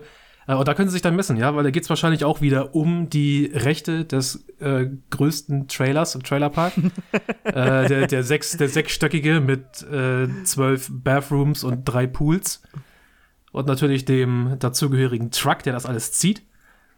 Also, das, das wird fantastisch. Das ist es in der Tat. Und ähm, ich, ich weiß nicht, einer von den beiden Brüdern wird am Ende des äh, äh, übernächstwöchigen Sonntags zwei Ringe besitzen. Ähm, beide haben ja schon jeweils einen Super Bowl gewonnen. Ähm, meinst du, dass das drücken die sich dann gegenseitig die ganze Reihe? ich glaube, ja, auf jeden Fall drücken nach die sich das Motto, gegenseitig rein. Ich meine, sie spielen ja nicht direkt gegeneinander, weil, weil beide Offensive-Spieler sind, aber äh, ich glaube, da wird schon ausgepackt, so nach dem Motto, ja, hier, geh mal weg mit deinem einen Ring. Ähm, Also wenn man dann da mal nach Hause kommt, nicht, und man sich dann sieht, ja, ich glaube, da wird sich immer sehr, sehr provokant die Hand gegeben Ja, von genau, demjenigen, der den zwei an der an der Hand hat. Ja. Ich möchte, möchte an dieser Stelle einmal sagen, dass ich Jason Kelsey wünsche zu gewinnen. Nicht, weil ich jetzt der Eagles-Fan Nummer eins bin, sondern weil ich glaube, dass Travis tatsächlich noch ein bisschen weiter spielen wird. Und Jason Kelsey wird sich vielleicht, wenn er jetzt den Super Bowl gewinnt, Der äh, kann durchaus- retiren, ja, ja. durchaus überlegen, ob er nicht doch auf dem Peak retired. Er hat ja auch mehr, äh, zwei oder drei All-Pro-Nominierungen mehr als sein Bruder. also Hall of. Fame kann er dann noch schaffen. Äh, der Mann wird absolut ein Hall of Famer. Ob er jetzt First Ballot wird, weiß ich nicht, aber er wird auf jeden Fall ein Hall of Famer und das mit Anlauf. Ähm, aber mit 35, der hat zwei, zwei kleine Kinder, ähm, der wird sich das vielleicht durchaus auch nochmal überlegen, ob er dann nicht in den Sack haut auf dem Peak, so ein bisschen wie Peyton Ja. Manning. Die Sache ist, wir verdienen alle einen zweiten Super Bowl für Jason Kelsey aufgrund seines Kostüms beim ersten Super Bowl. Was hat er denn nochmal getragen? Habe ich euch Äh, in die dieses- Poststelle diese- geschickt. was- okay, jetzt was muss war ich das mir das kurz angucken. Das ist Äh. diese, ähm, ja, was, So was, war, was ist das für eine ja, so, so, Wie geil so, ist das denn? so aus tausend und einer, ja, so wie so ein Pascha irgendwie. Ja, aber. Jason Kelsey ist generell sehr, ein sehr sympathischer Kerl. Also der hat ja auch jetzt, ich glaube, dieses Weihnachten diese Weihnachtssongs aufgenommen mit, mit, äh, mit den anderen äh, äh, O-Linern der Kansas City Chiefs, äh, der, äh, der äh, Philadelphia Eagles. Äh, auch sehr zu empfehlen, sich das mal anzugucken. Ja, Jason Kelsey, guter Mann. Ähm, an dieser Stelle herzlichen Glückwunsch an Jason Kelsey.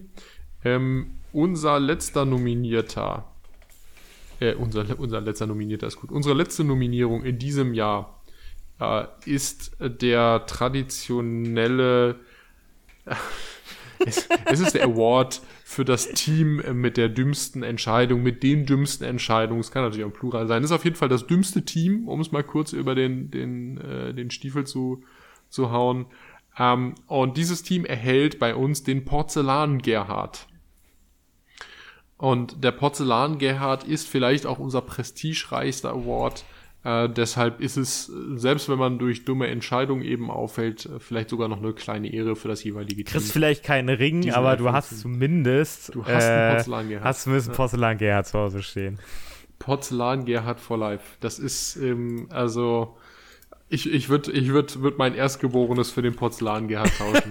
also, ich glaube, ich glaube, ich Ja, glaube, das ist ja fast so eine tun. dumme Entscheidung wie das Team, was ich äh, gegeben habe, weil die haben auch gefühlt ihr Erstgeborenes weggegeben. Ja, ein Erstgeborenes für einen Award. Ja, so ja, ein. Erstgeborenes weggegeben für den Award. Ähm, ich nominiere hier an dieser Stelle die Tennessee Titans explizit für ihre Personalentscheidungen in der Offseason 2022 und den daraus folgenden Debakel in der Saison äh, 2023. Ähm, AJ meinst- Brown wegzugeben Ja, für eine erste Runde Ah. und dafür seinen Ersatz zu draften, der nicht das macht, was AJ Brown macht, ähm, war schon ziemlich dumm. Das äh, war schon ziemlich dumm, da um 100 Millionen Dollar rumzufeilschen, denn die ist der Mann das im Vergleich zu anderen Receivern wahrscheinlich wert. Ja, Ah, das, und das, steht jetzt äh, im das Super Bowl. Team, das für ihn getradet hat, steht jetzt im Super Bowl. Also, ähm, ja. Es ist tatsächlich für ihn wahrscheinlich die, die beste Entscheidung überhaupt gewesen. ja. Er hat ja insgesamt profitiert. Er hat einen neuen Vertrag bekommen, er wurde weggetradet, steht jetzt im Super Bowl. Also, äh, All-Pro Ja, geworden. All-Pro ja. geworden. Ja, nur prof- er- er ja, also ähm, deswegen, also Tennessee Titans für diese Entscheidung äh, kriegt ihr von mir zumindest erstmal den Porzellan Gerhard. Das ist äh, wunderschön. Ich finde es gut, dass du den Porzellan, äh, Porzellan Gerhard in diese Richtung reichst. Ähm, Fiete, welches Team hat es bei dir geschafft, das dümmste Team der Saison zu sein? Es gibt für mich da keine zwei Meinungen und äh, der Porzellan Gerhard geht raus an das Team mit dem äh, Hufeisen im Logo an, die, ja. an die Indianapolis Ah, Colts. ja. Also, da, ich habe ja vorhin schon über die ganze Jeff Saturday-Sache gesprochen beim Blank Sheet und die Sache ist ja noch größer als nur der Blank Sheet Award, weil äh, damit du Jeff Saturday überhaupt nur einstellen kannst, kommt ja noch dazu, dass du deinen vorherigen äh, Head Coach entlässt in Frank Reich, der, denke ich, einen besseren Job gemacht hat, als man jetzt ihm im Nachhinein anlastet, mit dem, was er da überhaupt, mit, mit dem, was er dazu zu, zu tun hatte bei den Colts nach dem Abgang von Andrew Luck. Das war ja einfach die reinste Vollkatastrophe. Also du hast einen äh, vernünftigen Head Coach rausgeschmissen, damit du Jeff Saturday einstellen kannst. Ähm, du hast den Matt Ryan Move gemacht, der sich dann nicht ausgezahlt hat, wo man im Nachhinein noch mal Spiele von Nick Foles und Sam Ellinger gesehen hat in diesem Team. Auch nicht besser. Auch nicht besser, ja. Äh, du hast teure Verträge mittlerweile in vielen Stellen, an, an, vielen Positionen, an denen du einfach nicht so viele teure Verträge haben darfst, wie zum Beispiel halt ähm, so Quentin Nelson.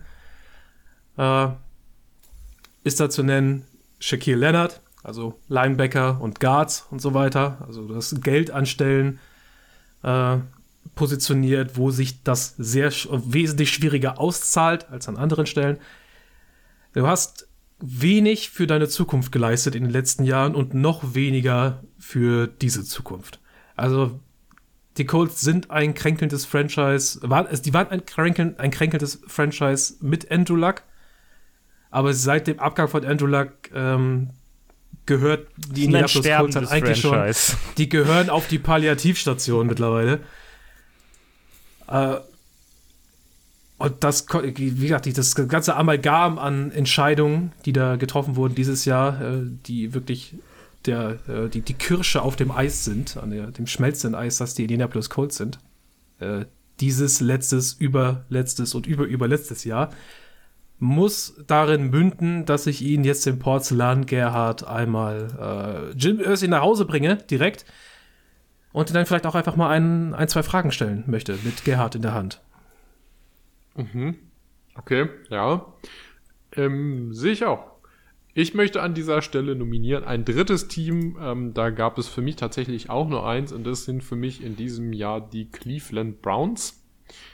Äh, einerseits aufgrund ihrer Personalentscheidung Deshaun Watson loszueisen aus Texas, äh, aus, aus Houston für sage und schreibe drei Erstrunden-Picks plus X. Ich habe jetzt leider die ganzen Trade-Details nicht mehr auf dem Schirm, aber es ist ja noch plus X. Ähm, und den mit einem voll garantierten super Kackvertrag auszustatten, der die Browns finanziell äh, nachhaltig schädigt. Bis mindestens 2025 sind sie jetzt schon vorprognostiziert, das Team mit dem geringsten Cap Space. Ähm, nur aufgrund dieser, dieser hölligen Verpflichtung.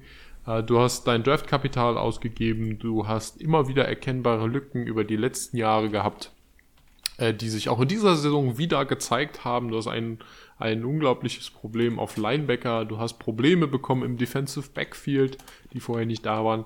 Ähm, das ist natürlich auch alles ein bisschen jetzt verzerrt über die letzten Jahre hinweg, aber du hast gesagt, alles, was sie an Kapital haben, schmeißen wir jetzt in den Quarterback, die wichtigste Position. Grundsätzlich soll das ja, soll das ja keine verkehrte Entscheidung sein, aber ähm, die Browns haben sich damit langfristig, also jetzt kann man ja wirklich sagen, langfristig, weil eben drei Jahre, langfristig ihre Zukunft zerschossen, zumal Deshaun Watson diese Saison auch erst ab Woche 11 spielen durfte. Ähm, und das, das war auch nicht, also absolut keine Glanzleistung mit einem Quarterback, der da äh, ja, über ein Jahr ausgesetzt hat. Das war, das kann sich, wie gesagt, ich glaube daran, dass ich zumindest spielerisch, dass er, dass er noch an sich schrauben kann und dass das auch deutlich besser werden kann. Aber du siehst dadurch eben, dass das ganze Kapital, das du für andere Positionsgruppen eben auch brauchst, Wide Receiver ist ja nur ein Beispiel, wo es auch immer dünner wird. Nick Chubb kommt um, 2024 in sein letztes Vertragsjahr. Nick Chubb kommt in Vertragsjahre, aber vor allem auch deine O-Line. Du hast deine D-Line, die auch immer dünner wird. Du hast dieses Problem, was machen wir Opposite zu, ähm, zu, zu Garrett. Wie lange was auch nur Miles ein, Garrett noch? Ein Miles Garrett, ein Jahreslösung immer nur Opposite. Das kann es auch nicht sein. Und ich denke, dass die Browns sich auch in diesem Jahr wieder ein Stück mehr in eine Situation begeben haben, unter anderem durch diesen Vertrag, ähm, der sie langfristig schädigen wird. Ich würde sie durchaus vergleichen wollen mit den Buccaneers, nur dass die Buccaneers noch gar nicht wissen, ob sie im nächsten Jahr einen Quarterback haben. Aber für mich sind es auf jeden Fall die Browns. So, Trim, Tim, Tim, warte mal, Trommelwirbel. Trommelwirbel? Äh, wir wissen jetzt gar nicht, für wen das ist. Ja, ja. Wer wird's denn jetzt? Äh, ich unterstütze die Colts. Du unterstützt die Colts. Fiete, Ja, unterstützt waren bei auch mir auch Colts. mit drinne äh, aufgrund dieser Entscheidung. Und Fiete hat das sehr gut dargelegt, wie dieses Franchise einfach ich glaube, Systematisch systematisch auf allen Ebenen kaputt ist. Wenn wir noch über Personalentscheidungen reden, also Receiver-Position ist leergefegt, äh, äh, ja, du verschwendest irgendwie Jonathan Taylors äh, gu gute Jahre, deine O-Line ist teuer und bringt's nicht. Also wir können das noch weiter voraussuchen, wie, wie dieses Team einfach ähm, kaputt ist und nicht so intelligente Entscheidungen trifft. Bei den Browns, ähm, ich finde, äh, du hast absolut einen richtigen Punkt getroffen, Maxi, damit, dass dieser Sean Watson-Vertrag halt das Franchise nachhaltig schädigen könnte, will ich jetzt mal ergänzen, weil wir haben ja jetzt noch äh, äh, die Option, dass das nächstes Jahr funktioniert. Mal gucken, deswegen, deswegen will ich Ihnen das jetzt dieses Jahr noch nicht geben, sondern das sind für mich jetzt schon mal so ähm, Merkkandidaten für das nächste Jahr, wenn wir den äh, Deshaun Watson Contract äh, näher evaluieren können, wenn er mal eine volle Saison gespielt hat. Äh, und ähm, für mich, also die Titans, die ich reingeworfen habe, da ist natürlich diese eine Entscheidung mit AJ Brown, da kommt vielleicht noch ein bisschen was anderes zu, aber trotzdem könnte sich dieses Team mehr retten äh, äh, als, als andere und deswegen die Colts äh, absolut gerechtfertigt, weil da sehe ich nicht mal für nächstes Jahr große Hoffnung. Bei den Browns, Maxi, sind wir vielleicht einfach ein Jahr zu Ein früh, Jahr zu so wie früh, das genau, auch ein Jahr zu früh. Ich denke, wir, wir müssen, äh, also das, was du sagst, Maxi, das ist absehbar, aber es wird sich zeigen, ob der Worst Case eintreten wird innerhalb der nächsten Saison. Okay, gut. Also Dann, wenn, ja. komm gerne, komm gerne nächstes Jahr nochmal wieder, wenn, wenn die Browns halt richtig reingeschissen haben und die ganze Deshaun Watson-Sache überhaupt nichts wird, Ja. dann schiebe ich den Porzellan Gerhard gerne Also das Ähm, zu den Browns, eigenständig. gar kein Problem. eigen, eigenständig ähm, nach Ohio. Äh, aber ja, ich bleib, su- supporte weiterhin meinen eigenen Kandidaten. Okay, gut. Dann schließe ich mich dem an, damit wir ein rundes Ende haben. Der Porzellan Gerhard 2023 kann man ja jetzt sagen. Ja. Geht nach Indianapolis, Indiana zu den äh, Colts und der Ursay-Familie. Und äh, die freuen sich bestimmt schon drauf. Ja, äh, äh, die Leute. könnten auch nächstes Jahr dran sein. Wenn Jeff Saturday aus irgendeinem Grund nochmal Headcoach wird, dann haben wir schon Ja. von Anfang an eine sehr dumme Entscheidung da stehen. Ich, ich glaube, es steht und fällt alles mit dem, mit dem Coaching. Ähm, aber nichtsdestotrotz, eben, liebe Leute, war es schön. Das Award Special ist immer eine ganz besondere Folge in dieser, äh, also in jeder Saison, um ehrlich zu sein. Ähm, und es macht auch immer wieder Spaß und ja, ich gebe das, das Ruder jetzt für die abschließende Moderation wieder an Fiete zurück. Vielen Dank für eure Aufmerksamkeit. Schön, dass ihr uns wie immer gefolgt seid.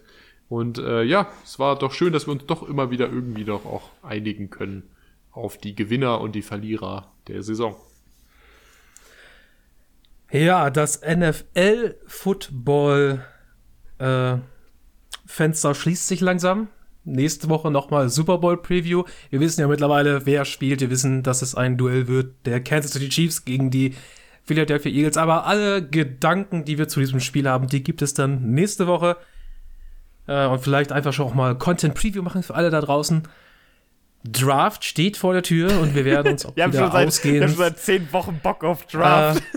äh, ja, wir werden uns ähm, ausgehend mit dem äh, Ende der Regular Season natürlich an, äh, anfangen damit zu beschäftigen, die äh, Draft, den Draft, oh Gott, ich kann nicht mehr reden, äh, in Coverage zu nehmen. Wir wissen noch nicht genau, was wir alles machen wollen. Ihr könnt euch auf jeden Fall auf äh, weggemockt einstellen dieses Jahr wieder. Das wird auf jeden Fall passieren.